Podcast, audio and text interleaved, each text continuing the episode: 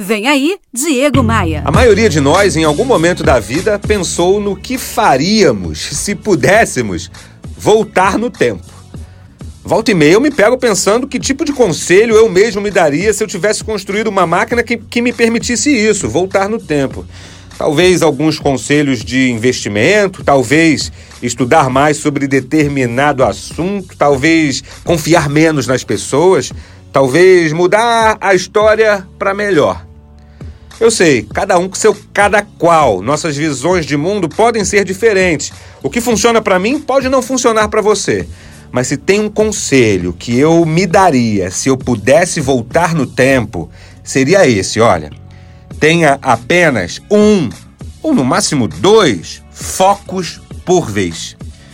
Como seria a sua produtividade se você conseguisse manter o foco em apenas uma atividade por vez? Seja montar um negócio, seja executar uma tarefa, seja entregar um serviço? Eu não chego a me arrepender dos meus muitos focos que tive no meu passado empresarial, mas eu estou absolutamente convicto de que se eu mantivesse meu foco em tarefas únicas, ou seja, uma tarefa por vez, os meus resultados de hoje, que, que já são bons pra caramba, seriam muito melhores.